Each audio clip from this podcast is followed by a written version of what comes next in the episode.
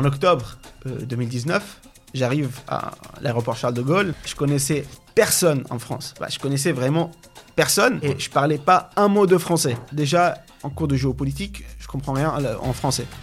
Ni en cours de géopolitique, ni en maths. Enfin, j'arrive pas à comprendre quand les profs parlent. En France, on termine l'école à enfin, 18h. Hein, ouais, surtout en prépa. J'étais franchement choqué. Je me suis dit, là, je dois arrêter. À 18h, j'étais mort sur ma chaise. Bonjour à tous et à tous et bienvenue dans ce septième épisode de Parole de prépa pendant lequel je vais recevoir Rabi qui a quitté la Syrie à 19 ans pour rejoindre la France sans parler français, euh, sans aucun pied à terre dans notre pays et qui quelques mois plus tard a intégré euh, Saint-Louis en classe préparatoire et euh, qui a fini par intégrer finalement Schema. donc avec Rabi, ben, justement on a parlé de toutes les difficultés qu'il a pu éprouver pendant ces années de classe préparatoire et aussi de son parcours qui est, vous allez voir, extrêmement atypique. Je vous laisse découvrir donc ma conversation avec Rabi.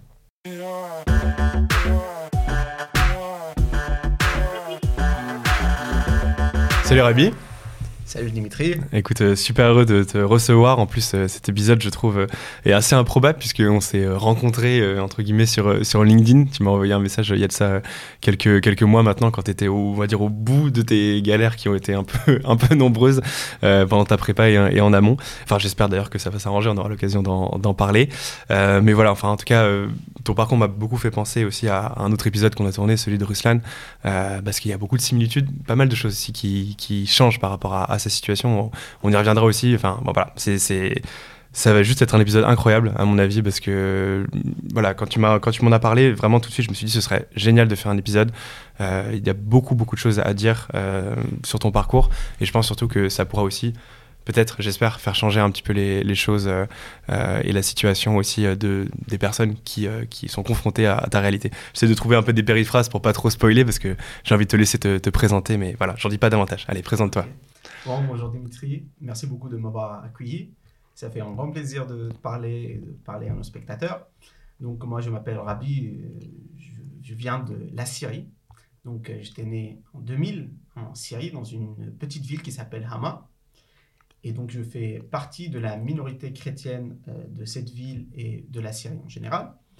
en 2018, après avoir vécu tout type de drames qu'un homme raisonnable et parfois même pas raisonnable peut imaginer durant la guerre syrienne, la guerre en Syrie.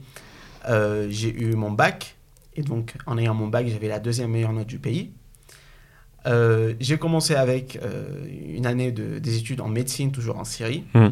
Mais étant donné que je voulais pas vraiment faire la médecine et c'était vraiment le choix que j'avais à l'époque, je voulais vraiment même quitter le pays pour pouvoir poursuivre mes rêves et arriver euh, à faire quelque chose que j'aime dans le domaine du business et du management. En 2019, j'ai commencé à postuler à des bourses à l'international euh, pour pouvoir euh, justement sortir de, la Syrie.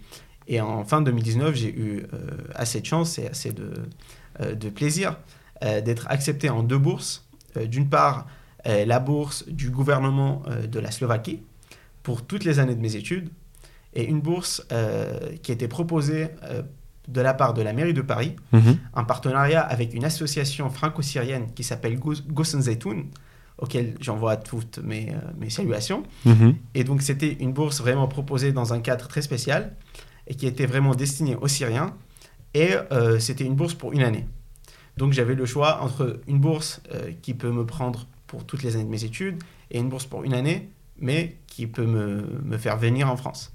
Donc fin 2019, le choix a été vite fait. Et euh, j'ai choisi de justement venir en France pour poursuivre mes rêves en voyant les écoles de commerce françaises. Deux ans et demi, trois ans à peu près après cette époque, je me trouve devant toi, après avoir fait deux ans de prépa au lycée Saint-Louis de Paris et avoir intégré euh, Schema Business School pour cette rentrée. Mmh. donc ça fait, ça fait déjà pas mal de trucs. Euh, on va revenir bien sûr sur tous ces, sur tous ces aspects-là. Euh, peut-être avant, euh, c'est pareil évidemment, la, Syrie, on, en parle peut-être un peu moins aujourd'hui, mais ça a vraiment fait le. Malheureusement, j'ai envie de dire, hein, c'était sur le devant de la scène de l'actualité pendant des années et des années. Est-ce que tu peux nous raconter Évidemment, j'imagine que c'est aussi compliqué pour toi, ta famille est encore là-bas, donc tu peux peut-être pas tout tout dire, mais nous raconter un peu concrètement, c'était quoi ton quotidien pour un enfant qui est né dans les années 2000 en Syrie, peut-être avant la guerre et puis après la guerre. voilà, on a appris tous dans les livres d'histoire en prépa, notamment euh, les printemps arabes, ce qui s'est passé euh, euh, avec, le, avec le régime syrien. Mais toi, de ton point de vue d'adolescent, à l'époque, c'était, quoi en fait la réalité de la Syrie? Bon, euh, avant la guerre, c'était, si vous voulez, euh, comme tout pays, plus ou moins comme la France. Euh, voilà, on est allé, on, on est allé à l'école, tout ce que, que tu veux. Mhm. À l'époque, on était même capable de voyager. On avait l'occasion, avec mes parents, de vraiment voyager durant l'été, avoir des vacances, tout comme euh, voilà, un homme normal, euh, euh, français par exemple. Après tout ce qui s'est passé en 2011, et ben voilà, les choses sont devenues plus compliquées. C'est devenu de plus en plus euh, difficile à sortir du pays et avoir des visas euh, vers des pays étrangers, euh, vu les sanctions d'une part, vu tous les événements qui sont passés dans le continent européen d'autre Mhm. part, ou même ailleurs par exemple. Donc de plus en plus, le Syrien s'est vu euh, restreint d'avoir des visas pour des, des pays étrangers. Et euh, voilà, euh, pour euh, la famille nous-mêmes, enfin les conditions sont allées de pire au pire, si tu veux. Mm. Et donc, au niveau d'électricité, par exemple, des choses comme ça. Mais voilà, donc c'était vraiment des conditions très. euh, Oui, c'est ça, oui, t'avais Non. pas forcément d'électricité, et puis, enfin, j'imagine t'as une précarité, tu sais pas euh, si euh, demain tu vas pas devoir évacuer, quoi. Bah justement, bah tu dois toujours, enfin, il y avait toujours cette menace de la guerre qui était présente, et donc tu dois toujours te dire, peut-être demain, je vais devoir quitter ma maison, je vais devo- devoir peut-être quitter mes amis, euh, ma famille, peut-être euh, je perdrai un bien aimé. Voilà, c'est la guerre dans, tout- Ouais. dans tous les sens du terme. Ouais. Et pourtant, donc malgré ça, tu l'as dit dans, dans l'introduction, t'as passé le bac, bon, tu t'es plutôt bien débrouillé, parce que ça, t'es arrivé deuxième du pays au global. Oui, en fait, euh, en Syrie, c'est un système éducatif un peu spécial. Euh, donc, euh, déjà, on n'a pas de lycée français dans la, la totalité du pays. Ouais. On n'a pas de, Mais t- donc toi, à l'époque, on est d'accord que t'avais aucun rapport avec la France. aucun rapport avec la France. tu parlais pas français. euh, Pas du tout. Mais quand j'étais petit, j'étais dans une école de bonnes sœurs. Donc, euh, j'étais vraiment très très petit. Et on avait des cours de français euh, de type je m'appelle, tu t'appelles. Oui, voilà, s'appelle, t'avais le niveau ce type. A1, A2, euh, Exactement, voilà, oui, ok, A1. ouais. Et donc, en arrivant au bac, il y avait toujours cet aspect soit lycée privé, soit lycée euh, public. Et ça, ça avait continué malgré la guerre. Oui, ça a continué malgré la guerre. Mais euh, il n'y a pas une différence en termes de qu'est-ce que tu vas passer après. Parce que Mhm. tous les lycées de la, de, de la Syrie vont passer le bac général syrien et c'est tout. Même, euh, même les lycées internationaux. Ouais, c'est des- vraiment l'examen national voilà, que tout le monde passe. Il y a l'examen national que tu dois passer, quoi que ce soit. Et donc, euh, pour ma part, j'étais dans un lycée public euh, qui, qui est fait dans un cadre un peu spécial, qui est pour les étudiants exceptionnels. Donc, euh, si tu veux, après, euh, en arrivant au, au deuxième, au troisième, euh, il y a toute une sorte de concours entre les meilleurs élèves de tous les, de tous les lycées d'une ville, de Mhm. chaque ville, Ouais. pour pouvoir entrer dans, dans ces lycées, qui sont un lycée par ville, pour les étudiants vraiment exceptionnels, donc qui ont, euh, je sais pas, des 18, des 19 euh, en Ouais, moyenne. voilà, et tout, tout meilleur. Ok. Voilà. Et donc, chaque ville réunit les meilleurs élèves dans un lycée et sont toujours euh, des classes, euh, une trentaine ou 30, enfin, 35, trentaine d- d'élèves. Et c'est là où ça joue vraiment euh, pour les meilleures places au niveau national pour le bac. Pour le bac. Et voilà. Donc, moi, j'ai fait mon lycée dans le lycée des, des étudiants exceptionnels de Hama. Ouais. Et dans ma classe, il y avait que des gens qui ont eu euh, 18, 19, euh, 19 et demi, pour ma part, presque 20 en bac. Ouais, t'as dit 19,98, c'est ça, ce que tu m'avais dit C'est- euh, quand c'est j'avais préparé l'interview. Oui, voilà, Ouais. donc autant dire, autant dire 20, quoi. Ok, et donc bon, bah, tu te retrouves avec cette note-là, et euh, alors, donc, c'est là où il faut que tu m'expliques, c'est que malgré tout, t'es quand même resté en Syrie et t'as commencé à faire médecine, c'est ça? Que Exactement. Tu peux nous expliquer exactement le. Parce le que, parce que, en général, dans les pays de l'Orient, et notamment de la Syrie, euh, quand tu es médecin, tu es considéré comme quelqu'un qui a de valeur. Et si tu Ouais, veux C'est faire la plus haute distinction Exactement. sociale, entre guillemets, en termes de métier. C'est ça, exactement. Donc, si tu veux, d'une part, avoir de l'argent, enfin, gagner sa vie, Ouais. et d'autre part, avoir une classe sociale et une mérite sociale euh, d'une certaine manière, bah, c'est soit la voie de médecin, euh, tu deviens médecin, soit tu peux pas. Et donc, en général, euh, c'est les gens qui ont plus de 18 de moyenne à peu près en Syrie qui peuvent faire cette, une, cette année de, de prépa, entre guillemets, Ouais. pour entrer dans Donc, les... Un peu comme la PACES en, en France, enfin PASLAS maintenant. Sauf que là, il n'y a pas tout le monde qui peut y aller, c'est déjà que les meilleurs qui peuvent aller en médecine. Exactement. Et c'est par rapport aux notes de bac. Donc, il n'y a pas de, il a pas de activité euh, extrascolaire. Ouais, c'est il y a- vraiment il y a tes notes et. C'est vraiment la note. Ouais. Soit tu as la note, soit tu n'as pas de la note. Si tu as la note, tu peux rentrer, sinon tu peux pas rentrer. Ok. Après, tu fais une année, tu fais prépa médecine, c'est comme la PACES, comme tu as dit. Après, c'est vraiment aussi ta note. C'est aussi. euh, par, par contre, ce qui est différent de la France, c'est que d'une part, les épreuves sont en QCM. Donc, tu as 100 QCM et tu as en mode 30 secondes pour euh, répondre à chaque, euh, à chaque question. Ouais. D'autre part, c'est pas relatif aux autres, aux autres élèves. Donc, si tu as vraiment fait, euh, je sais pas, euh, 100 QCM corrects, 100 questions correctes Ouais. dans le QCM, tu auras 100%. Oui, d'accord. Voilà. Donc, Ouais. c'est pas relatif aux autres et qu'est-ce que le- les autres ont fait. Ok, d'accord. Et donc, bah, qu'est-ce qui se passe ensuite Comment tu passes de euh, je suis en médecine euh, et je suis en Syrie à euh, je suis en prépa, je suis en France? Oui. Euh, en fait, si tu veux, durant cette année de médecine, j'ai pas vraiment aimé l'ambiance. J'ai parlé tellement avec mon père, j'ai dit, même si j'avais la note complète en bac, je suis pas content dans ce milieu de médecine Mhm. et je veux vraiment pas devenir médecin. Ouais, toi, c'était le business que. C'est vraiment le business, vu que j'avais pas mal de business en ligne et j'avais déjà mes, mes, mes trucs qui marchaient en ligne. Ouais. Donc je me suis dit, je vais vraiment me lancer dans ce domaine-là et je vais vraiment me montrer et montrer à ma société qu'il y a une autre voie que le médecine pour euh, devenir quelque chose dans la société. Ouais. Et donc, euh, durant cette année, euh, j'avais un peu de soutien de ma famille en disant, bah alors, si tu veux trouver une autre voie, que ça soit pas, la- pas en Syrie. Ouais. Parce que si tu fais business en Syrie, c'est que tu n'as pas eu une moyenne exceptionnelle, c'est que tu as eu euh, 11 de moyenne. Ouais, en ok. gros. Et Donc, le- Et à l'époque, enfin, je veux dire, euh, pour se rendre donc ça, c'était 2018, hein, c'est ça à peu près c'est exactement ça. Ouais, voilà. Euh, la réalité de la Syrie, c'était quoi? Parce qu'en gros, il y avait eu un exode massif de la population. Il y avait quoi Un quart carrément des, des Syriens qui étaient partis de leur pays euh, vers 2015-2016, ça, si j'ai bonne mémoire. Bon, en plus, la guerre euh, durait déjà depuis un, un petit moment. Ça s'était calmé, les tensions? Enfin, c'était quoi un peu la réalité aussi euh, sur le terrain? Bah écoute, la réalité c'était vraiment lié aux régions. Donc il y avait des régions très très chaudes, là où il y, avait vraiment une guerre, des confrontations militaires, euh, de la guerre totale si tu veux. Ouais. Et il y avait d'autres régions où il n'y avait pas vraiment euh, de guerre, en- c'est en- enfin d'une manière directe, Mhm. mais il y avait juste euh, ces conditions de vie qui sont pas très confortables. Ouais. Tu as l'électricité pour 3 heures par jour, par exemple. Oui. Tu pas l'électricité Ouais, peu tout le temps, nanana, Hmm. des choses comme ça.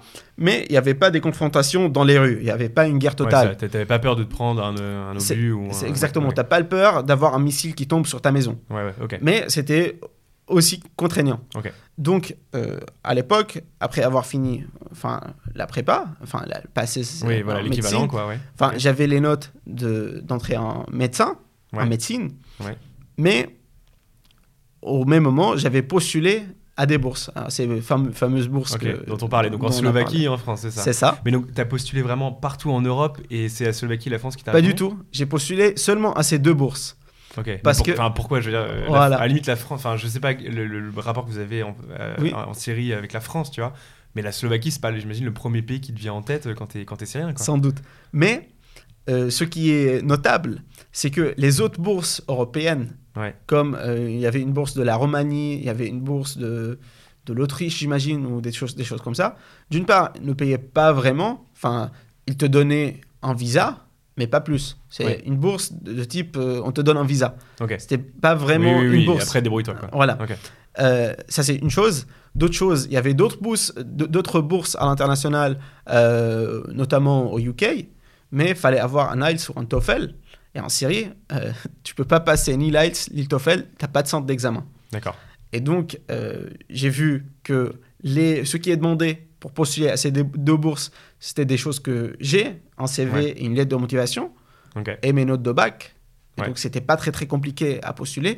Tu vas juste écrire qui tu es et pourquoi Ouais, tu mérites ok. la bourse. Ok. Donc Et tu voilà. t'es dit, la France et la Slovaquie, c'est les deux pays où potentiellement je peux atterrir.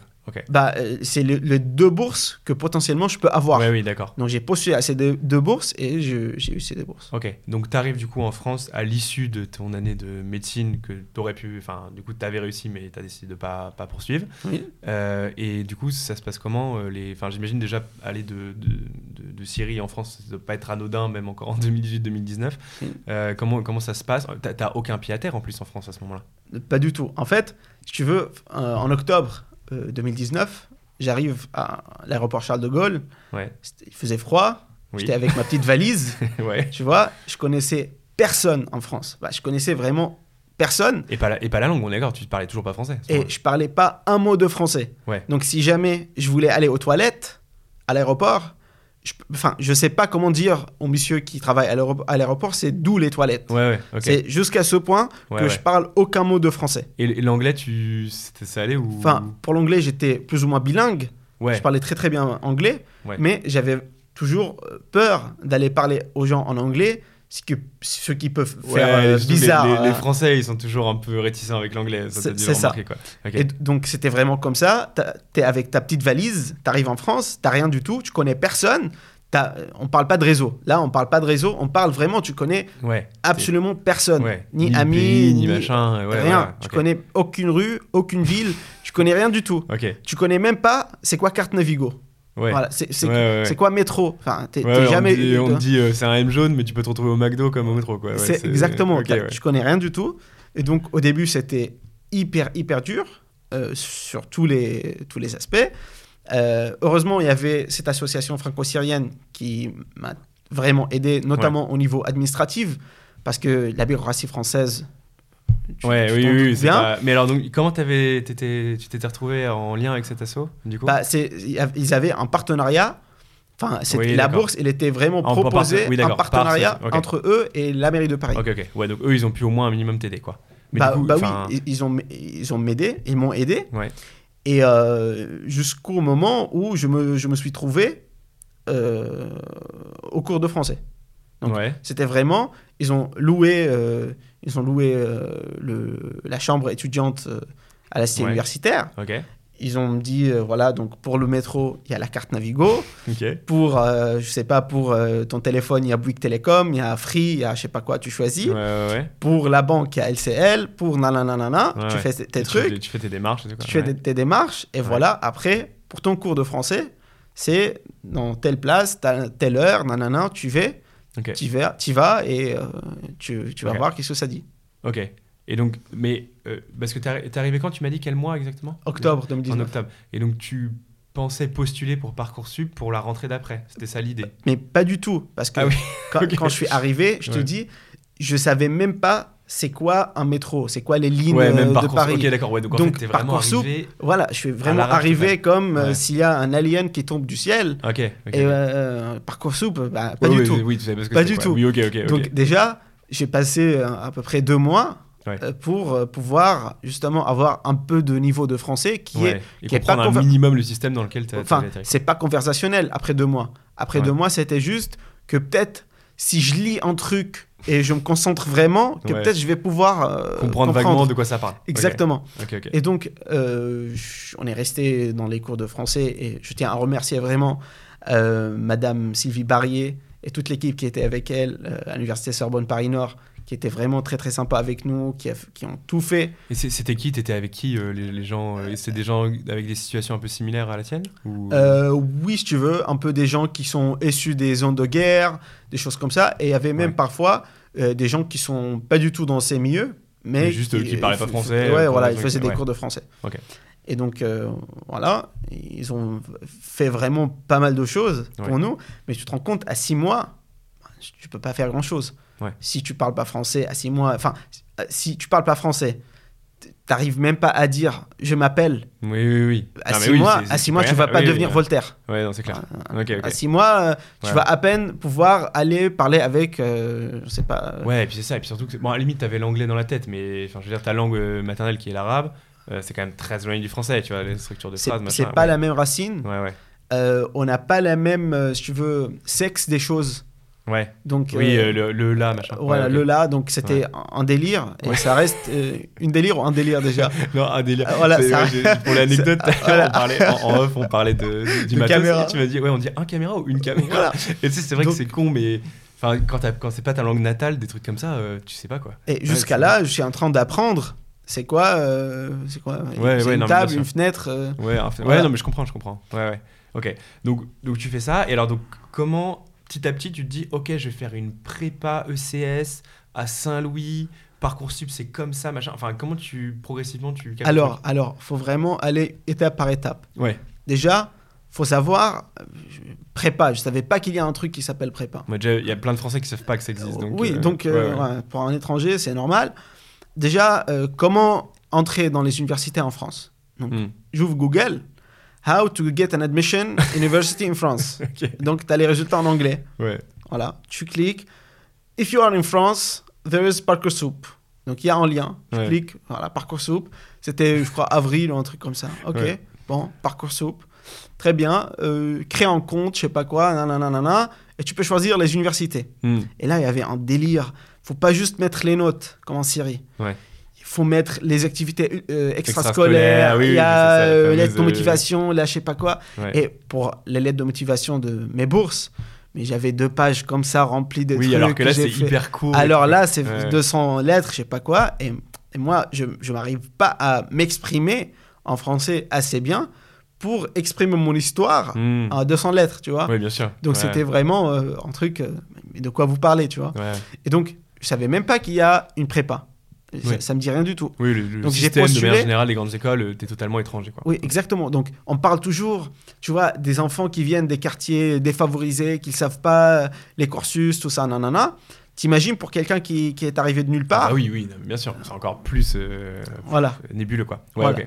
Donc, euh, une soirée, euh, en mode deux ou trois jours avant la fermeture de l'inscription, euh, enfin, la fermeture des vœux, si tu veux, Mhm.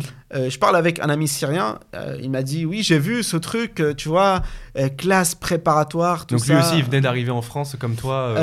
pour lui, ça fait, ça fait, il est venu avec avant moi de, avant moi en deux mois ou un, un mois et ouais, demi. enfin, bon, même Ouais. situation, quoi. Mais il a, il a rencontré un, un Français Ouais. qui lui a dit oui, il y a ce truc qui s'appelle prépa. Donc, tu vois, ça c'est pas comme les universités, mon cher ami. C'est euh, comme en Syrie, la prépa médecine. Ok. Ouais, c'est prestigieux, c'est pour ceux qui bossent, quoi. ouais. Bah, pas du tout. Il il a pas dit ça du tout. Ah. Il a dit c'est pour entrer aux meilleures universités de la France. Ok. Donc, si c'est comme ça, ok, pour les meilleures universités, l'excellence, nanana, deuxième meilleure note, je me suis dit, quoi que ce soit, ça sera facile. J'aimais pas le médecine et j'ai pu, avoir, Ouais, ouais. l'avoir, donc euh, ça- Ok. ça, ça va être euh, facile. Ok. Encore une fois, page Google, Ouais. What is prepa in France? Oui. Donc Je sais même pas s'il y a des résultats en anglais sur Bah, ça. Je je sais pas. Ouais. Tu lis quelques trucs, après tu fais tr- traduire ce page, nanana. Très bien. Tu arrives à un moment là où tu comprends que tu as le droit d'avoir 10 vœux de plus de tes 10 vœux d'université. Ouais, ouais, Donc j'ai dit, bah, mec, c'est génial, je peux avoir 10 vœux de prépa. Ouais. Et donc là, ça me fait 20 vœux et je veux juste avoir une admission. Là, à l'époque, la question c'était juste, est-ce que je peux avoir une admission dans une université française pour pouvoir rester en France. C'était ça l'objectif. Ouais. Donc, très bien. Google, encore une fois, best class prépa in Paris, vu que je voulais pas quitter Paris. Et donc, tu as les listes des lycées à la Ouais. Henri IV, Louis-le-Grand. Saint-Louis, nanana. Ok. Et donc, copier-coller, Parcoursup, juste pour remplir 10 vœux. Oui, parce que les noms te disaient rien du tout. Quoi. Exactement. Louis-le-Grand ou Henri IV, pour moi, Ouais, IV, c'est même pas que c'était un roi. euh, Bah, pas, mais pas du tout. Ouais. Pour moi, je savais même pas si c'est à Paris ou c'est Google qui déconne, tu vois. Ouais, ok, ok. C'était, ok. bah si c'est comme ça, c'est, euh, tu vois, copier-coller. Pour la, la lettre de, motiv- de motivation, c'était juste en mode, bah, euh, bonjour, moi je suis syrien, j'avais la deuxième meilleure note du pays, ils m'ont dit qu'il y a une classe prépa et c'est, un truc qui Ouais, est pas mal, donc je veux vraiment intégrer ce truc, merci à vous, voilà. Ouais, ok, ok, d'accord. Ok, donc résultat Parcoursup, et là, du coup, tu... ouais, ce que tu m'avais dit, bah, du coup, étais quand même, le système Parcoursup fait que du coup, tes notes étaient super valorisées, et en fait, t'as eu quasiment tout, c'est ça en fait? Exactement, parce que j'avais 20 sur 20 dans mon bac presque. Et donc, quand, quand je mettais ça sur Parcoursup, j'étais euh, automatiquement parmi les, parmi les premiers que Oui. les admisseurs, les, enfin ceux qui Oui, font ceux qui les admissions, déterminent, ouais, bien sûr. voilà, euh, voient. Et donc, euh, ayant une histoire euh, un peu atypique. Ouais, enfin, euh, parmi les, les 20 vœux que j'avais mis sur Parcoursup, j'avais 11 ou 12 ou 13. ouais, ouais. Le premier jour, sans liste d'attente. Ok. Donc, c'était ouais, vraiment- 13 admis d'office, ouais. Ouais, voilà. Donc, admis, tu cliques, euh, voilà, tu as l'admission. Parmi eux, il y avait lycée Saint-Louis et lycée Montaigne, classe prépa. Oui. Pour moi, ça me disait pas grand-chose, ni lycée Saint-Louis, ni lycée Montaigne. Oui, bien sûr, oui. Pas, pas du tout. Au même moment, j'avais un accident qui est arrivé dans ma vie. Euh, j'ai perdu ma grand-mère, Ouais, qui, qui était vraiment comme ma mère, ouais. dans un accident de voiture Donc, en Syrie. en Syrie. Et donc, c'était le jour des résultats Parcoursup. Ah oui. Et donc, j'étais vraiment pas prêt à avoir euh, Ouais, tout- toutes ces informations au même moment. J'étais dévasté totalement. Et c'était vraiment une, enfin, un des moments les, enfin, un des pires moments de ma vie. Parce qu'il y avait le Covid. J'étais incapable Oui, d'aller. t'étais loin d'elle, tu pouvais rien J'étais- faire, ouais. J'étais j'étais loin d'elle, loin de ma famille. Ouais. C'était vraiment elle qui m'a fait grandir. J'ai- Enfin, j'ai grandi dans sa maison, vu que mes, parents, mes parents voyageaient beaucoup euh, avant Mm. la guerre, etc. Et donc, j'étais mais dé- dévasté à un niveau euh, Ouais, bah jamais non, vu. On imagine. Et j'étais totalement incapable de penser qu'il y a un choix à faire pour Parcoursup. Parce Ouais, que tu dois Ouais, faire, ouais. euh, euh, tu dois valider une vœu euh, dans trois jours, un truc comme ça. Et moi, pour moi, j'étais, j'étais dévasté. Je voulais plus faire des études. Je voulais oui, juste oui, tout sûr. arrêter dans ma, dans ma vie. Et donc, euh, le jour de la, fin, de la confirmation obligatoire, je me suis assis. Je me suis dit, écoute, t'as tout ça Choisis quoi? Et j'étais, enfin, j'étais vraiment perdu entre la Sorbonne, Mhm. qui est l'université prestigieuse connue dans tout le monde. Donc en Syrie, c'est vraiment quelque chose qui est très connu. Ouais, Et lycée Saint-Louis, parce que j'ai vu que c'était le 7e ou le 8e en France. ouais, c'était une super, ouais, c'est une super prépa. Donc on, je me suis on dit- salue d'ailleurs Frédéric Munier, euh, C'est qui ça. regarde assidûment et qui vient souvent ici aussi. Exactement, on envoie toutes nos, nos salutations et pour Salut- ma part, Salutations, salutations. salutations. et euh, voilà, peut-être on aura l'occasion de parler de Monsieur Munier et l'équipe qui a travaillé à lycée Saint-Louis. Mais en général, voilà, je me suis dit, j'ai eu l'occasion d'être accepté à Saint-Louis, alors je suis assez bon. Je vais accepter. Je sais même pas c'est quoi la prépa. Je sais même pas Ouais, les matières et tout, tu sais. les matières. Je, je sais même pas euh, c'est quoi un emploi de temps en prépa. Ok. Je sais pas du tout. Ouais, donc tu es vraiment allé la fleur au fusil, quoi. Bah, bah, ouais. C'est normal parce que Ok. j'arrive même pas à m'informer. Ouais. Vu que je parle pas français assez d'une manière qui me permet, euh, qui, Oui, de qui peut me permettre de comprendre qu'est-ce qui se passe. Ok. Donc, euh, voilà, euh, je me suis dit, si j'étais accepté, c'est que je suis assez bon. Et donc, euh, enfin, j'y vais, ça sera génial, nanana, ils vont m'aider. J'ai commencé à envoyer des messages à des anciens de Saint-Louis en disant, bah, moi, je parle pas français. Est-ce que vous pouvez demander aux profs de me dire euh, quoi lire? Enfin. Pour l'été, pour des trucs comme ça. Ouais. Ils m'ont conseillé des choses, des livres, Ouais. mais que c'était en mode euh, les 100 mots de la géopolitique, les 100 mots de la philosophie. Oui, oui, c'est ça, alors que Mais- t'avais pas le niveau en français pour. euh, Mais j'avais même pas le niveau de lire tout ça. Donc, Ouais, ok, donc c'était un peu la galère. Euh, alors, ok, donc, bon, donc finalement, tu es admis à Saint-Louis. Alors, ce que tu me disais aussi, c'est que tu travaillais en parallèle, non? Pour, euh, pour, pour amener euh, un peu de revenus euh, à ta famille, non C'est pas ce que tu m'avais dit euh, initialement?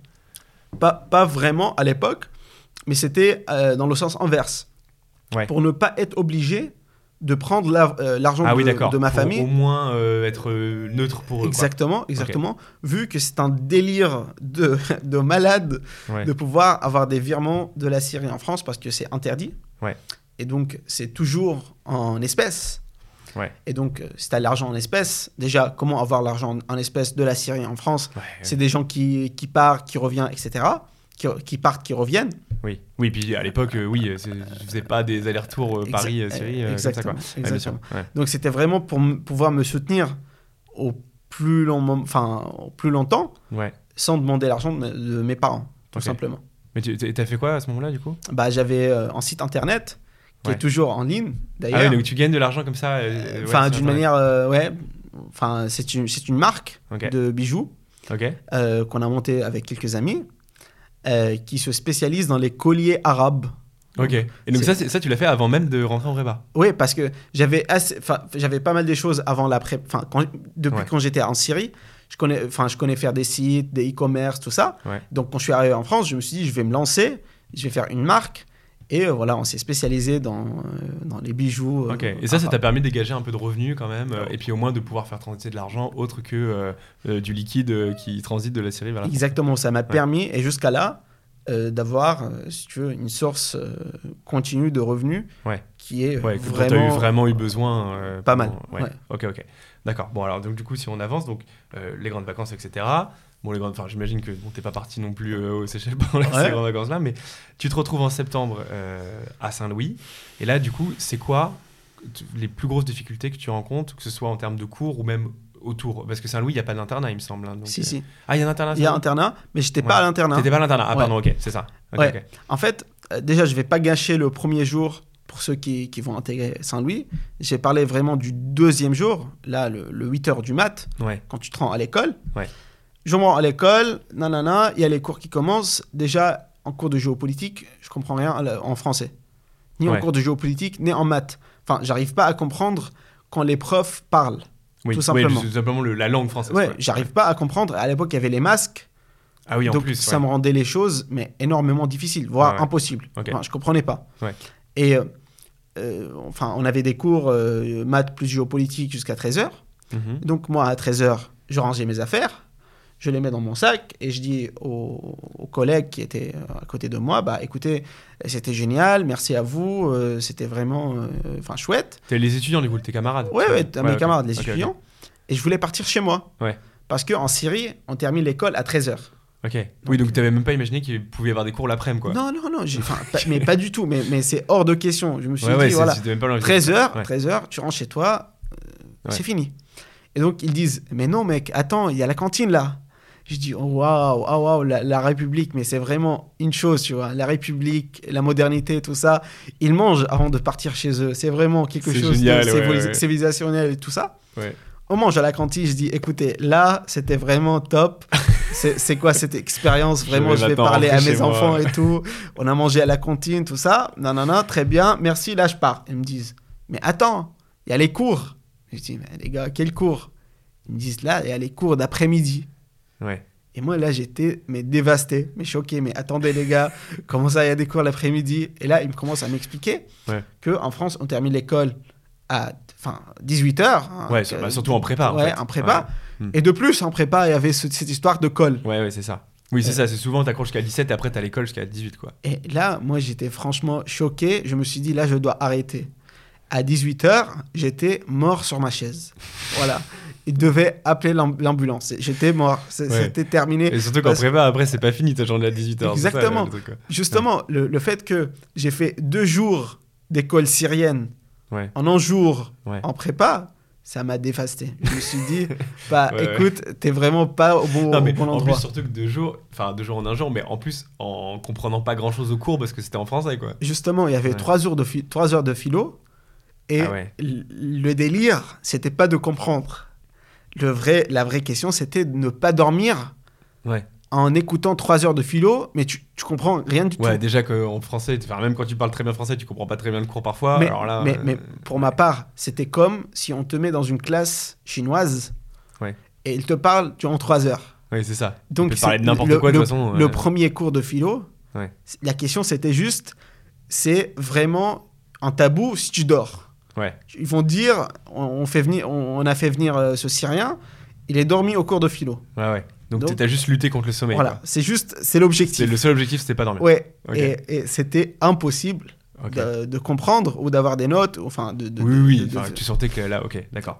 C'est- voilà. Ok, donc tu rentres chez toi, et là, t'es. Enfin, j'imagine que. Enfin, je sais pas, moi, ah, j'essaie de me mettre à ta place. Je me serais dit, mais juste, mais qu'est-ce que je fous là, quoi, concrètement?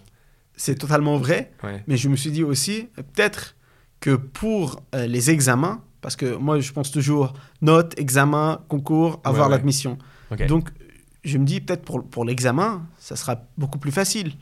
Pour, pour les examens, euh, je vais tout dé- dévaster parce que euh, j'aurais juste besoin de comprendre un peu. Tu vois? J'aurais juste besoin de comprendre la question. À l'époque, Ok. je savais pas c'est quoi. Euh, comment dire C'est comment les sujets. Enfin, euh, Ouais, pour- parce que tu m'as dit, la, la notion de dissertation, elle est totalement inconnue en, en Syrie. Mais en, fait. pas du tout. Mais euh, bah, Ouais. déjà, traduire le mot dissertation, on peut pas traduire. En arabe, il n'y a pas d'équivalent. Il n'y a, pas un équivalent. Ouais. Et en Syrie, on n'a jamais dans nos vies même pensé à faire des dissertations. Ouais, trois parties, trois sous-parties. Mais, c'est hors de ouais, question. ouais, c'est ouais. vraiment. En, en Syrie, les sujets sont des questions, tu réponds, ou des Ouais. questions. Donc, je, je sais pas, tu as. Je sais pas, c'est quoi les, les objectifs euh, euh, de, euh, de barrage euh, à Swan Ouais, c'est ça, tu Et- réponds de manière factuelle et en 1, quelques 2, 3. lignes. Voilà, voilà, 1, 2, ouais, c'est 3, ça. 3 lignes, Oui, oui, voilà, oui. c'est tout. Et c'est ton cours. Donc, tu t'apprends par cœur, tu as les livres, tu les apprends par cœur, tu vas à Tu l'examen. le truc et voilà, terminé. Voilà, oui, alors que terminé, là, en t'as prépa, faim. on te demande de réfléchir. Quoi. Il faut Bah. connaître son cours, mais une fois que tu connais ton cours, bah, t'as pas une bonne note en le recrachant. Quoi. Euh, Exactement, bah, exactement. Et de plus, en Syrie, tu t'écris pas 4 heures comme ça dans le vide. Ouais, ouais, c'est Bah, ça. c'est- les- une ouais, question- c'est totalement différent. quoi. Ouais, c'est c'est vraiment totalement différent. Et je me suis dit, peut-être, en juste ayant le, le cours de philo, quand je vais à l'examen de philo, je vais avoir qui a écrit le discours de la méthode. Je vais dire Descartes. Tu vois Ouais, Pour moi, c'était des choses ouais c'est ça. de ce Alors type. que, en fait, enfin, genre, tout le monde le sait, mais maintenant, ce qu'il faut, c'est réfléchir autour de ça. Exactement. Ouais, ouais, ok, d'accord. Ouais. Donc, t'étais vraiment à 1000 km de comprendre le truc. quoi. Exactement. Et, euh, et, du coup, c'était quoi la suite euh, Comment t'as t'as progressé Comment t'as évolué dans la classe Est-ce que tu t'es fait des potes Euh, Enfin, J'imagine que les premiers DS, ça devait être un enfer aussi. euh. Bah, euh, déjà, sur les maths, pour les maths, c'était pas en, en vrai enfer, si tu veux, parce que j'étais capable plus ou moins d'être au niveau de la classe, voire un peu mieux, Ouais, un, peu, t'étais- un peu mieux de la moyenne, ouais. Un peu mieux de la moyenne. Ouais. Euh, j'avais pu, enfin, j'avais la chance, j'avais vraiment beaucoup de chance d'avoir des gens, mais incroyables, mais des gens, mais vraiment inoubliables, qui étaient à côté de moi, parce que si jamais j'arrive enfin, si jamais aujourd'hui j'arrive à parler français de cette manière, que tu me comprends, que j'espère que les spectateurs ça comprendre. va. tu vois c'est pas parce que je suis euh, très, très intelligent ou très fort quoi que ce soit c'est vraiment grâce à ces gens de Saint-Louis qui étaient mais vraiment incroyables Ouais, qui ont qui pris avait- le temps de te parler. qui avaient une Donc, tu- tu, parles de fraternité tes camarades de classe, quoi, tout simplement. Les mecs qui sont rentrés avec toi euh, en même temps. Quoi. mais ils étaient ils Ouais. étaient vraiment bah euh, enfin tu, tu crois pas qu'il y a des gens qui existent comme eux enfin euh, peut-être je peux citer ou pas mais il y avait vraiment Kevin William Pierre et Dimitar Diane euh, euh, Mathilde euh, Brian euh, enfin enfin j'ai- peur d'oublier des gens encore. Enfin Adèle Mathias Reda et Thomas enfin les, ces gens là ils étaient là à côté de moi. Ils me parlaient malgré le fait que j'arrive même pas à construire une phrase de français. Ouais, ils ont pris le temps. ils ont de- vraiment pris le temps de m'écouter, de savoir qui c'est ce mec, il fait quoi, non, non, non, non, d'avoir un peu mes idées, même si ça veut, ça veut, ça veut pas ajouter grand chose, juste ils, pour. ils te regardaient comme un ovni ou juste ils voulaient vraiment apprendre à te connaître comme un camarade de classe euh, lambda? C'est vraiment comme un camarade de classe, Ouais. sans vraiment regarder le fait que je parle pas français. C'est comme si j'étais un camarade de classe lambda, normal, même s'il parle pas français, on va attendre un peu. juste un peu plus d'efforts, mais c'est un camarade de classe comme un autre. Exactement. Et ils étaient vraiment incroyables. J'ai eu même l'occasion d'aller faire, enfin, d'aller faire les concours avec eux. Ouais. On a vraiment loué un appart. Et c'était vraiment une fraternité de jamais vu. Moi, j'aurais jamais cru dans ma vie que en partant en prépa, enfin, en partant dans un pays étranger, je vais trouver des gens vraiment assez euh, chouettes Ouais. que ces gens-là. Ouais, c'est clair. Non, mais c'est Voilà. ça, c'est important ce que tu dis parce qu'on a souvent l'ima- l'image qu'en prépa, surtout dans les grandes prépas, on se tire dans les pattes et tout, machin, mais en fait, pas du tout. Il y a une solidarité de malade en mais, mais pas, pas du tout. Ouais. Ils étaient vraiment à côté de moi. Ouais. Et en revenant sur l'histoire du premier DS, je t'ai dit qu'en maths, c'était OK, Ça allait, ouais. ça allait. Mais en géopo, c'était une catastrophe. Ouais. En, phi- en philo, j'ai vraiment pas l'envie de parler. Mais, mais, Ouais. mais en géopo, c'était une catastrophe. Parce que j'ai vu le, le prof, Monsieur Munier, que je salue très vivement, il faisait des plans. Enfin, il y avait des cols publics et il faisait des plans Ouais. euh, en classe. Il faisait une introduction et des plans. Et moi, j'ai compris qu'une dissertation, ça veut dire une introduction et un plan. Ah oui, t'as pas compris qu'il fallait J'ai écrire. pas, j'ai euh, pas le plan. compris Enfin, qu'il fallait écrire le, le plan. Tu Oui, vois, oui, fallait, enfin, au-delà du euh, plan, il ouais, fallait, il fallait vraiment les remplir. Ouais, ok, ok. Donc, j'ai passé 4 heures à faire une introduction et un plan 3-3. Ok. Bon, c'est déjà pas si mal, mais, Mais, oui, bon, il mais- manque un truc. mais quoi. c'est pas ça le pire. Ouais. Le pire, que j'ai pas pu finir. Ah oui, d'accord. Ouais, donc, euh, j'étais tellement t'as lent. pas fini tes deux pages, quoi. J'ai fait un page et demi, bourré de fautes, mais il n'y a pas une phrase là où il n'y a pas 30 000 fautes. C'était vraiment. Ouais. Monsieur Munier, au bout d'un moment, a arrêté de, de corriger Ouais, ouais. parce qu'il a vu que les choses sont vraiment. Tu vois, Oui, oui, déjà- bah, il a bien compris ta situation. sans quoi. doute, sans doute, Ouais. il m'a soutenu totalement. Il était vraiment à mes côtés. Mais, enfin, tu vois, il, il reçoit euh, deux, enfin, un page et demi, à moitié écrit par crayon. Parce que je voulais me corriger si jamais je, Ouais, je oui, fais oui, des fautes. Ouais. Et euh, voilà, c'était vraiment une chose. euh, voilà. Ouais, ok. Bon, donc, le, bon, le début, comme- ok, donc c'était quand même un peu une galère. Et, euh, et alors, comment t'as, qu'est-ce qui s'est passé ta première année Comment, enfin, déjà, est-ce que t'as déjà envisagé d'abandonner après tout ça? Tous les jours. Ouais. Tous les jours, je me disais, je rentre chez moi et je me disais, c'est pas faire pour toi. C'est juste pas pour toi. Ouais. Faut que tu arrêtes.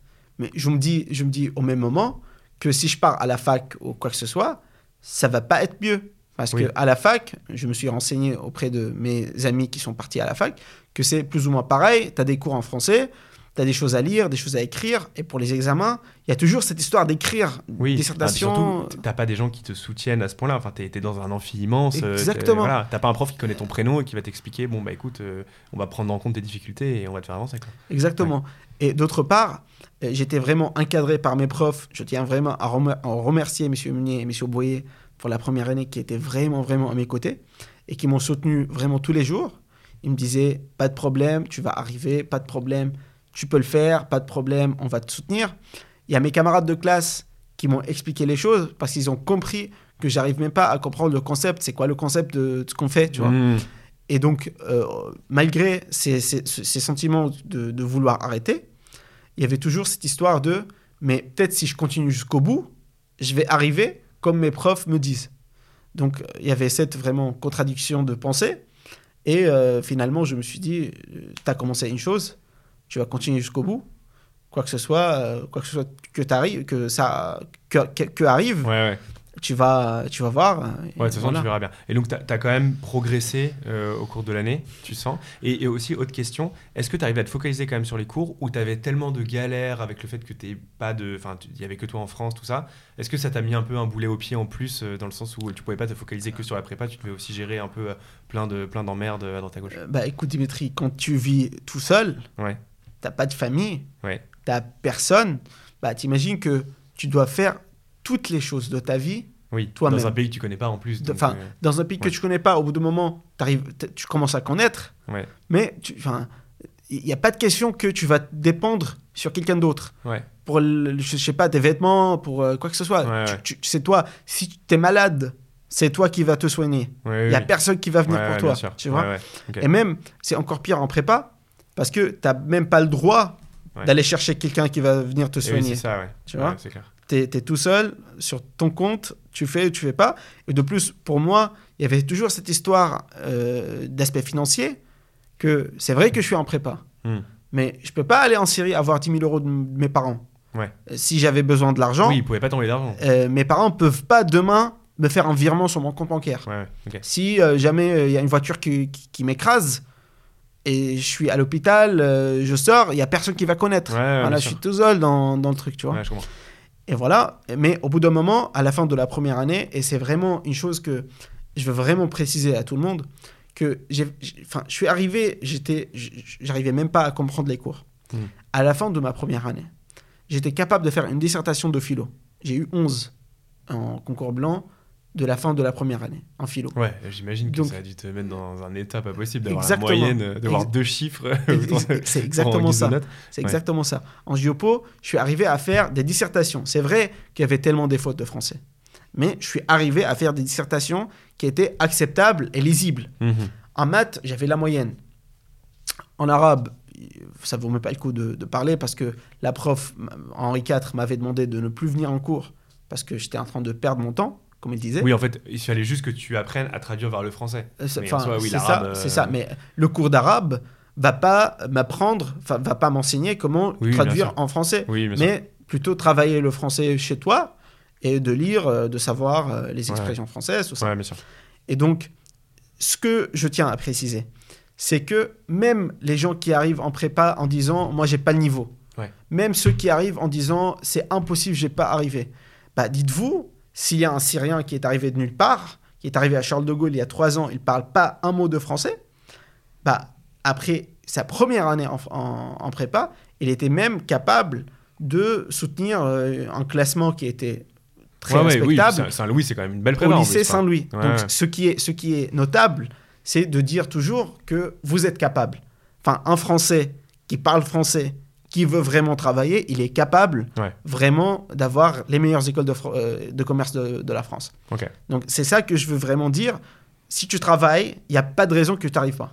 Ok. Et alors, tu as fait aussi, euh, le, t'as fait, as participé au programme euh, d'égalité des chances d'HEC aussi. Ça t'a apporté quelque chose, ça? Euh, bah, justement, euh, je te remercie aussi de, de m'avoir posé la question. Euh, durant l'été qui, euh, qui a précédé la première année de prépa, il y avait cette- ce programme de- d'égalité des chances de- d'HEC, euh, auquel j'avais la chance de- d'être, euh, comment dire, Ouais, un membre. enfin, Un oui, membre. et voilà, euh, ça m'a apporté énormément de choses, euh, notamment grâce à une étudiante d'HEC qui s'appelle Marie Murat, Ah, Euh, mais que je connais très bien. Voilà, Ouais, que, bien que sûr. je remercie très très Qui- qui a vivement. écrit des très très beaux. Enfin, en philosophie, elle est. Enfin, culture générale, elle Voilà, est exceptionnelle. voilà, exceptionnelle. Tu, tu connais l'histoire. Voilà. Donc Marie, elle était euh, mon euh, tutrice, ma tutrice euh, durant la première année dans ce programme. Donc on s'est voyé toutes les semaines. Euh, je crois que c'était enfin les week-ends. On Mhm. s'est voyé une fois en visio. Mhm. Et il m'a soutenu durant toute cette première année en me donnant des conseils pour s'améliorer. Euh, par- parfois, si j'avais des questions par rapport à des cours, ou même parfois euh, des, questions, des questions liées à la langue, Mm. il m'a vraiment soutenu partout. Et elle était vraiment une personne incroyable, et que je remercie sans doute. Ouais, bah, je la salue aussi, ouais, c'était une super rédactrice. Ouais, Ouais, elle était pa- pareil euh, avec vous, à Major Prépa aussi. ouais c'est ça, exactement. Ok, donc ça, ça t'a beaucoup aidé. Et alors, par contre, ce que tu me disais, c'est qu'en fait, en deuxième année, t'as pas eu le droit d'être boursier. Alors, peut-être expliquer vite fait pourquoi. Et donc, du coup, tu t'es fait. Enfin, t'as pas pu, en fait, prolonger le, le programme, c'est ça? C'est vrai. En fait, moi, j'avais pas, j'avais pas demandé l'asile quand je suis arrivé en France, Mm. euh, pour deux raisons. Euh, D'une part, ça prend tellement du temps à avoir le statut réfugié. Ouais, bah, Ruslan, c'est ce qu'il nous racontait, la galère qu'il a eue. Exactement. Il y, a, ouais. il y a un galère, mais, mais, mais, mais incroyable. Ouais. D'autre part, euh, si jamais tu as le statut réfugié, bah, par concept, tu n'as pas le droit d'aller en Syrie. Et donc, vu que j'étais tout seul, mais à mon compte en, en France tout seul, Ouais, tu voulais te laisser la possibilité de rentrer quand même. bah, euh, si, jamais, si jamais je voulais voir ma famille, bah, je voulais juste laisser euh, cette possibilité que j'aime. Peut-être euh, j'aurais assez de, assez de, de volonté d'aller les voir et de, re- de- enfin, de revenir chez moi finalement un Mhm. jour, tu vois. Mais si tu es réfugié, c'est pas possible et je veux vraiment pas rester tout seul en France pour toute ma vie sans la, capaci- sans la capacité de voir ma famille, tu vois. Ouais, ouais. Et donc, j'avais pas demandé l'asile en disant ça va aller. Ouais. Ça va aller sans avoir le statut réfugié. Ça va aller comme tout, tout étudiant étranger qui est en France, etc.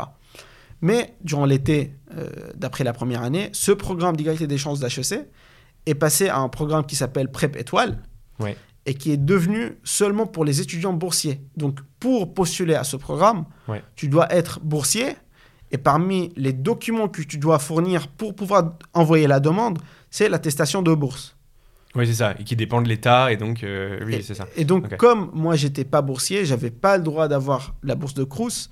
Donc, j'étais pas. Enfin, comme j'étais Ouais, pas c'est ça, ils réfugié. t'ont- Ils t'ont exclu du coup du programme alors que bon clairement t'avais besoin d'être épaulé quoi. Donc, Exactement. C'est complètement débile. Donc, j'avais pas le droit de même postuler à ce programme. Et donc, je me suis dit, enfin, je me suis senti très mal dans mon pot que j'ai même pas le droit de, de postuler. Donc, ça vaut même pas le coup euh, d'aller vraiment euh, euh, demander Ouais, par mail sûr. ou quoi que ce soit que, Ouais, que je sois intégré dans le programme. Donc, je me suis dit, tant mieux, je vais arriver tout seul. Et voilà. je- Ouais, donc c'était vraiment euh, ouais voilà je vais je vais m'en sortir et j'ai la rage de, de vaincre en quelque sorte. quoi. Exactement. Ok. Et donc euh, autre chose, je sais pas à quel point tu peux raconter ça, mais euh, donc entre la première année et la deuxième année, t'es aussi rentré en Syrie du coup, c'est ça? C'est vrai. C'est vrai, je suis allé et c'était d'ailleurs très très compliqué au niveau lo- logistique. Il n'y a pas de vol euh, direct en Syrie. euh, y a un- tout, un, tout un galère de Ouais. frontières par voiture, tu reviens, les aéroports, etc. etc. Ça a duré euh, deux semaines. Mais ce qui est... Ah oui, deux semaines pour venir, ouais c'est ça. Oui, si tu fais pas Paris Holmes ou euh, Paris Alep ou euh, non, Non, non, c'est pas pas le projet quoi. Non, Ouais ouais. Euh, c'était vraiment une visite de deux semaines. Mais ce qui était vraiment très, très embêtant, et je pense là notamment aux gens qui, qui nous regardent et enfin, qui n'ont pas vraiment ce recul vi- vis-à-vis au monde, je suis, je suis rentré chez moi, mais je trouvais plus mes amis. Il y avait, enfin, dans mon quartier, mes amis, les gens que je connaissais avant de partir, ils n'étaient plus là. Donc, si vous voulez, j'étais d'une part étranger en France, mais quand je suis rentré chez moi, j'étais aussi étranger. J'avais pas mes amis, j'avais que ma famille Ouais, là-bas. ouais. Mais tous les gens avec lesquels. euh, Ouais, c'était plus vraiment grandi, ton pays quoi. Voilà, c'est, tout le monde sont partis. Voilà, tu es là. Tu vois ta famille, c'est très bien. Mais tu te sens aussi que c'est plus ta, ton pays. tu vois. Ouais. Tu te sens que tu n'as plus, t'as plus d'amis, même en Syrie.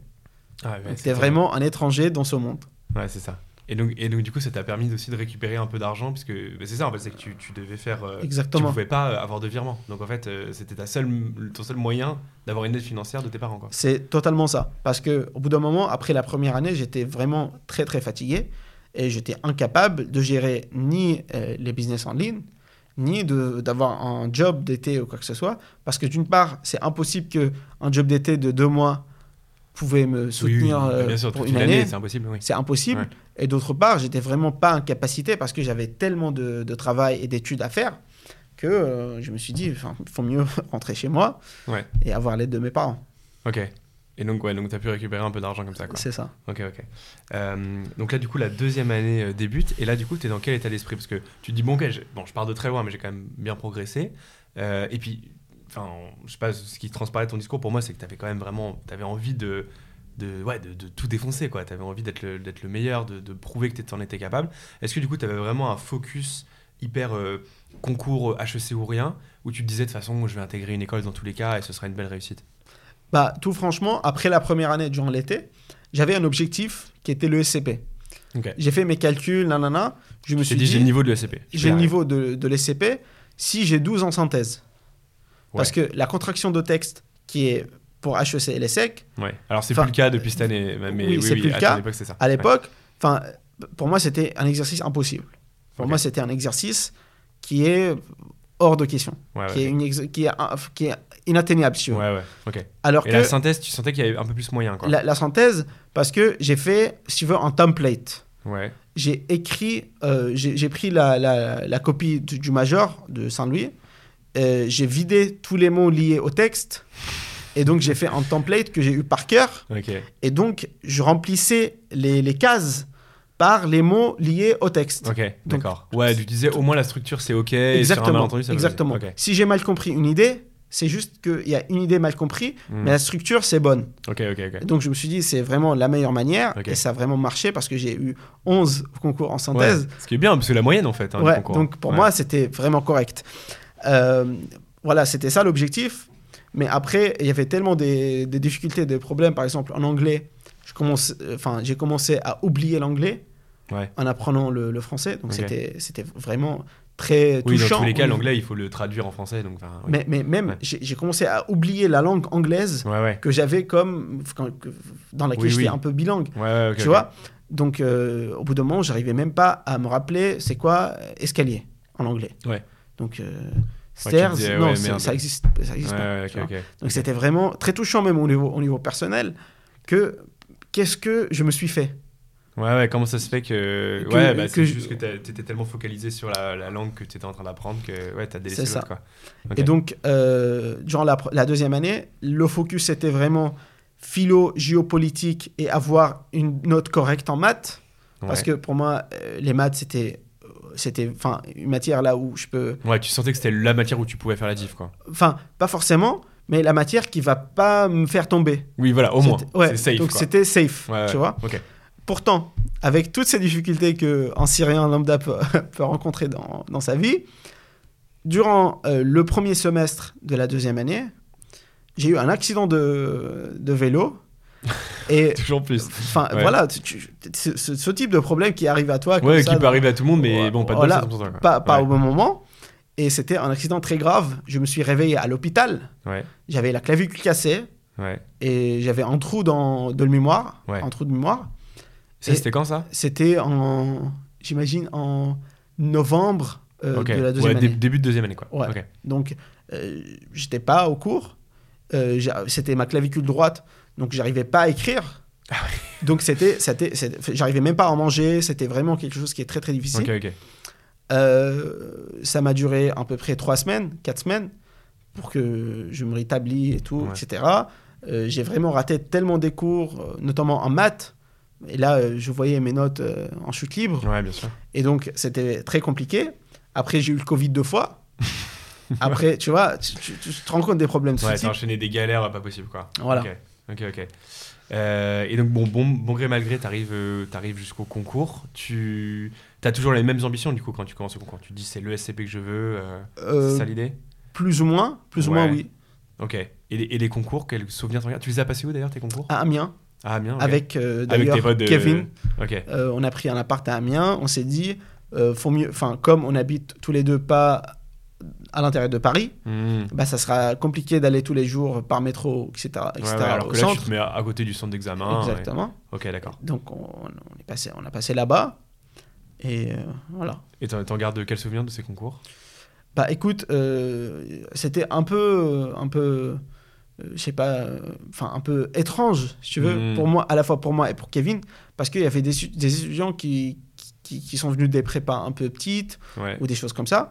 Par exemple, en une épreuve, il y avait un étudiant qui a commencé à pleurer Ouais. et il est sorti au bout de 30 minutes. Donc euh, on a vraiment, on était vraiment choqués parce que Ouais. à Saint-Louis, tu vois, Oui, tu, oui, tu oui, pleures pas. ouais, à, Saint-Louis, c'est moi, c'est nous qui pleurons, tu vois.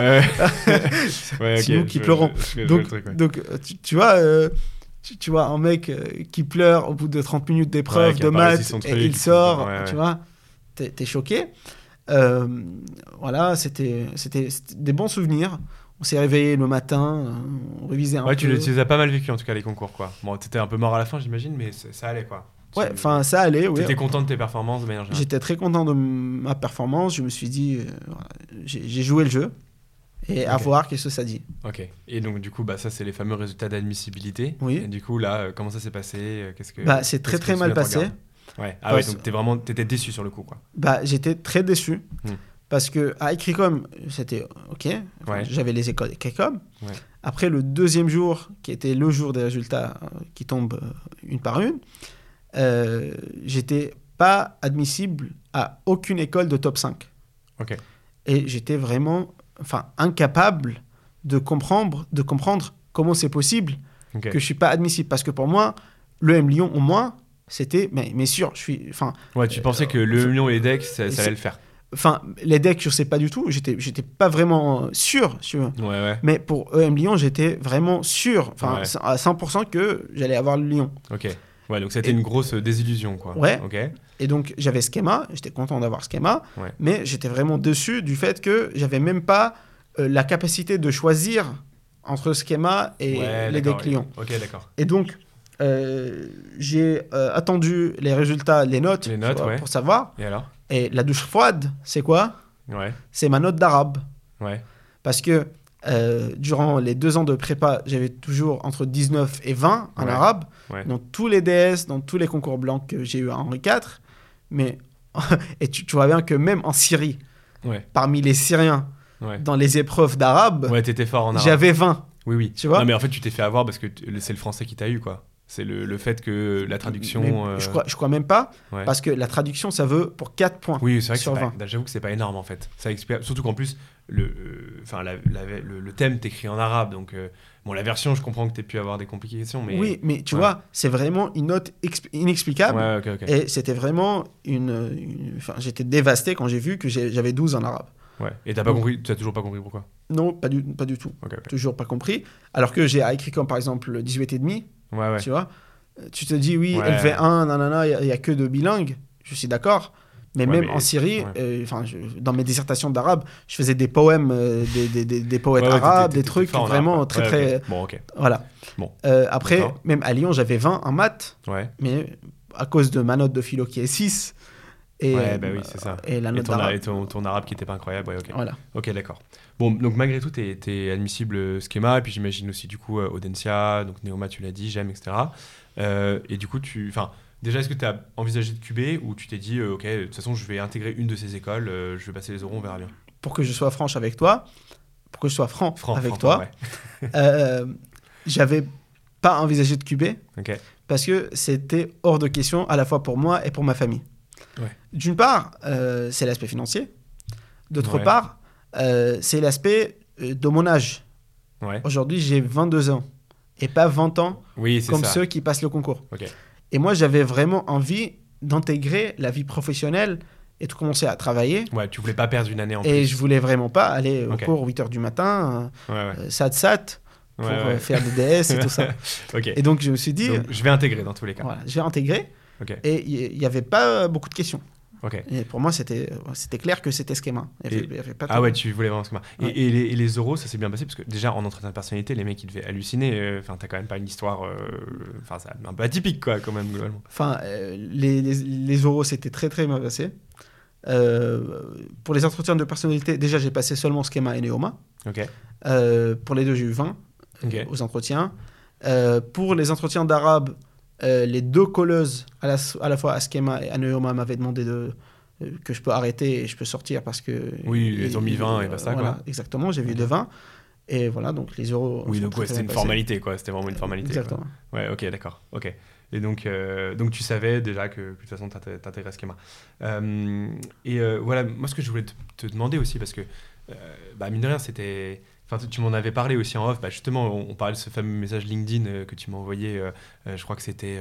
attends, que je dis pas de bêtises, c'était en juin, il me semble. Ouais, ou non, ou début juillet. Peut-être. Ouais, c'est ça, ça devait être, ça devait être bah, juste après en fait, les résultats d'admission, en fait, où du coup tu as appris que tu étais, fait effectivement admis à Schema, où tu me disais, bah oui, en fait, le problème c'est que notre, enfin, notre situation, mais j'ai envie de dire, enfin, presque ta situation, parce qu'effectivement c'est très atypique, on, parle de quelques étudiants chaque année, mais qu'elle n'est pas du tout considérée par les écoles, et, et en fait, tu t'es, retrouvé en fait dans un, un, espèce de zone d'ombre, en fait, finalement, oui, tu as pu accéder à la prépa, etc., mais en même temps, et bah, tu vois, les bourses, bah non, t'as pas eu le droit à la bourse, alors que bon, quand même, c'est un peu. Enfin, ça aurait été légitime. Euh, t'as pas eu du coup les points bonus euh, pour, pour les parisiennes, alors que bon, je pense que ça aurait été légitime. Enfin, pour HEC, du coup, en particulier.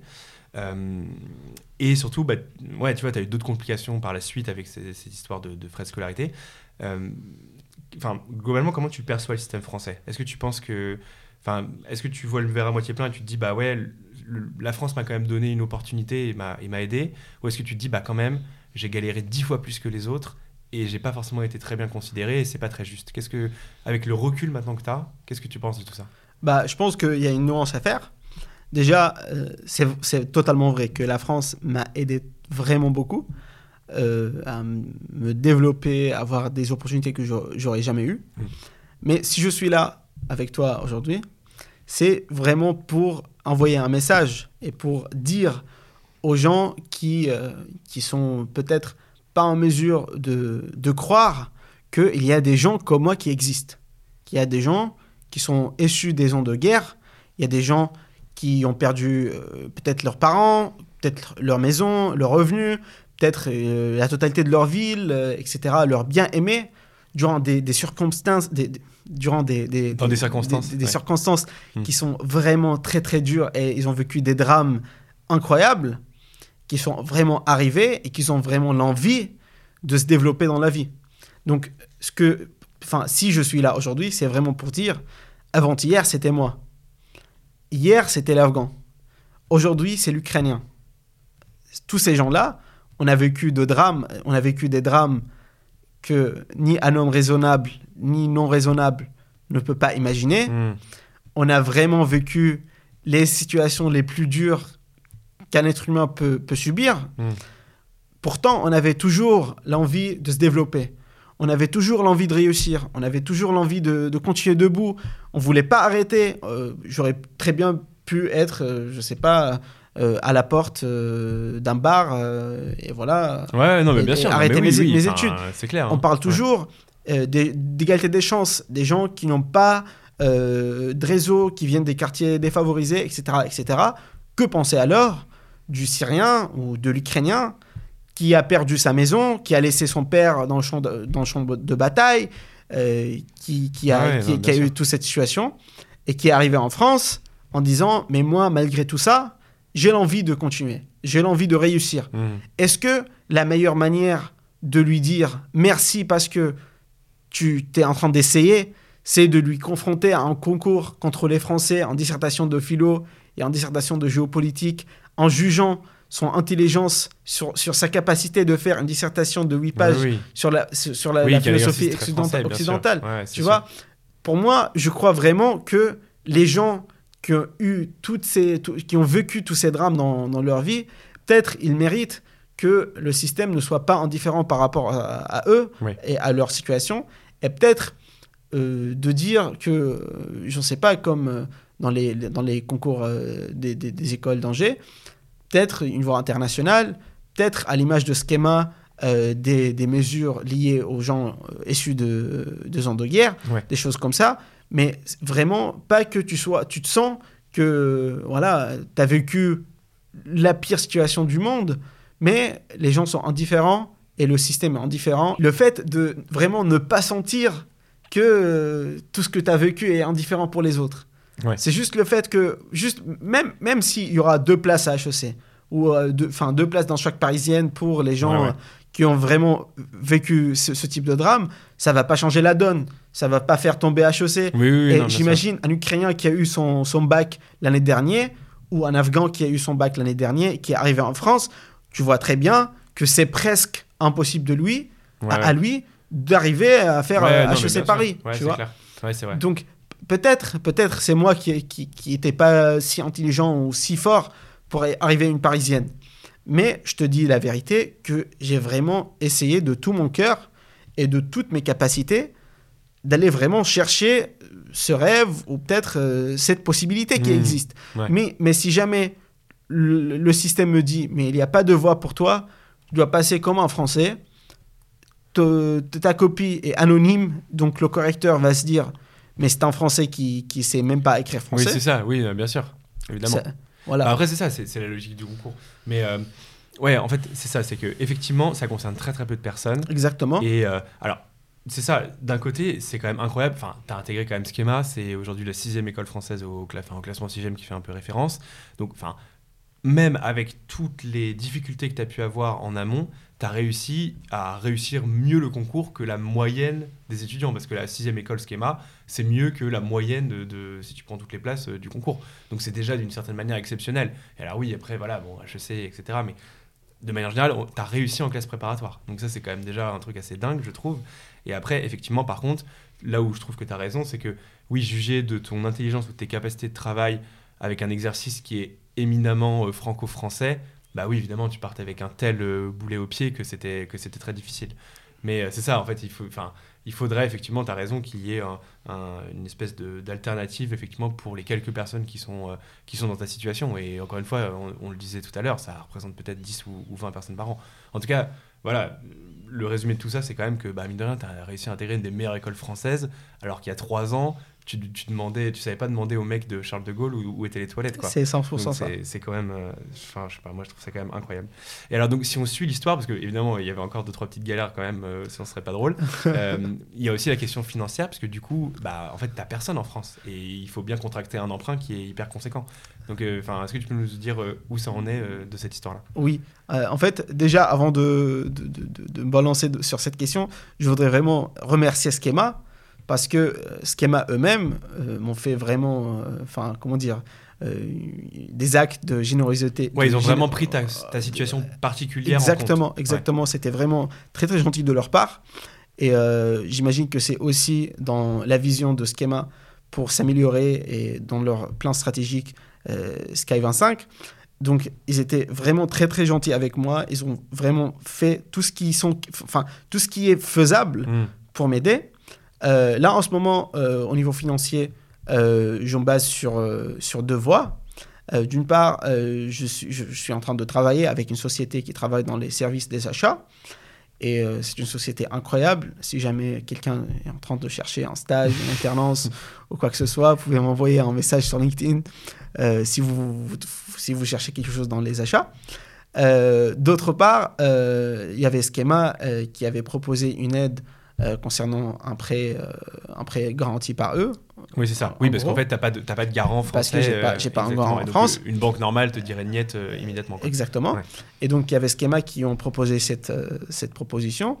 Euh, pourtant, c'est un problème quand Cyril Lambda peut, peut, peut voir aussi que, par exemple, la banque a refusé d'ouvrir le compte pour Ouais, faire le parce prêt. que t'es, parce que t'es syrien. Exactement. Et que, bon, les, oui, c'est pas. euh, ça donc- fait un peu peur, quoi. Ouais. Donc c'est vraiment tout un tas des, des délires que tu peux trouver euh, dans ta vie quotidienne et qui t'empêchent vraiment de juste vivre tranquillement comme euh, un citoyen lambda. Hmm. Tu vois? Ouais, d'accord, ouais. Donc, même là, les, les galères sont pas tout à fait terminées. Donc, là, à date, a priori, donc, les, les schémas a remodelé tes frais de scolarité, hein, c'est ça, de ce que j'ai compris. C'est ça Euh, et donc, tu attends encore une réponse de la banque, mais bon, c'est plutôt en bonne voie, quoi. Globalement, c'est un peu ça la Euh, conclusion. bah, Globalement, la, la bonne voie, c'est vraiment le soutien incroyable que j'ai pu avoir de la part de Schema Ouais, ouais. et leur vraiment fraternité Ouais. et leur compréhension de ma situation particulière. Ouais, voilà. Donc, en, gros, pour résumer, tu penses que tu pourras suivre ta scolarité à schéma normalement euh, grâce à tout ça, quoi. Oui. Ok, bon bah au moins c'est déjà une bonne nouvelle. Mais oui, bah, c'est précisément pour ça que tu m'avais contacté aussi en partie pour. euh, et, euh, et ouais, je sais. Enfin pour le coup, j'avais contacté. Je, je salue- aussi Alice Guillon, qui est la directrice de Schema, que j'avais contacté euh, justement pour euh, pour évoquer ton cas et qui avait été aussi euh, très compréhensif de ce point de vue-là. Euh, ok, et euh, ouais, je sais pas, peut-être juste une petite question un peu prospective euh, av- avant de, terminer. Du coup, là, tu viens de rentrer à Schema. C'est quoi un peu tes plans pour la suite De manière générale, professionnellement, est-ce que tu veux rester en France Comment tu envisages ces trois années à Schema Qu'est-ce que tu veux y faire Je sais pas si tu as eu le temps de réfléchir à tout ça déjà. Bah, un peu si tu veux. Déjà, le plan au niveau académique, c'est sans doute de rester avec Schema, euh, d'essayer de faire euh, un double master avec eux, parce qu'ils proposent à Schema, tu peux faire euh, ton programme grande école, disons, normal, Mhm. comme tout le monde, plus tu peux faire un MSc, un Masters of Science de Schema, euh, et ça te fait un double diplôme direct que tu peux avoir grâce à l'école, Ouais. et c'est plus ou moins garanti. Enfin, si tu si as vraiment la motivation, tu peux très facilement avoir un double, diplôme, ouais. à Schema. Et de plus, tu payes pas plus euh, sur, ta, sur tes frais de scolarité. Ouais. Donc c'est vraiment quelque chose qui est très intéressant. Euh, ça, c'est sur le plan académique. Donc vraiment rester avec Schema, essayer de faire un double diplôme ou de partir en partenariat avec euh, leurs universités partenaires. Sur le plan professionnel, je suis vraiment très ravi avec Fluxim, pour le coup, qui est la société dans laquelle je travaille. Et je compte aussi continuer avec eux pour au moins les trois ans qui, qui, qui suivent. euh. Mais ouais, du coup, tu es en CDI avec eux, c'est ça? Ah oui, en- pour le moment, en CDI en mi-temps, Ok. parce que si tu étudiant, interne- euh, enfin, étudiant étranger, Ouais. tu n'as pas le droit de travailler pour temps plein, même si Ah, tu as oui, l'accord, quoi que ce soit. Ouais, Tu- bon, enfin, de toute façon, tu as les cours aussi à côté, donc. euh, c'est ouais, ça, c'est ça. Ok, ouais, donc ça va quand même. euh, tu vas bien bosser pendant les, les trois ans à venir, quoi. C'est ça. Ok. Et, euh, et en concernant la France, est-ce que tu veux rester en France ou pas? Tu sais? Bah, en ce moment, je crois pas que euh, la France reste pour moi un pays étranger. Parce que quand même, j'ai vécu vraiment trois ans, euh, dont deux ans de vie vraiment intensive à la française Ouais. en prépa. Donc, je considère pas en ce moment, je considère plus, tu veux, la France comme un pays étranger, lointain, etc. Mais vraiment comme ma deuxième maison, ma- ma- mon deuxième pays. Euh, je ne je crois pas que je vais quitter la France dans euh, le, le moyen terme ou le, le court terme. Peut-être à long terme, c'est possible. Ouais, voilà. Mais en tout cas, c'est ton pays d'adoption et tu, C'est ça. tu sens que tu as envie de commencer ta, ta vie, même de manière générale, là-bas. c'est ça. Ok. Et euh, peut-être, allez, toute dernière question, c'est celle que j'aime beaucoup poser à tous nos invités Ah ici. Oui. Qu'est-ce qu'on peut souhaiter au Rabbi dans 3, 4, 5 ans? Comment tu te vois de manière générale? Qu'est-ce qu'on peut te souhaiter tout simplement?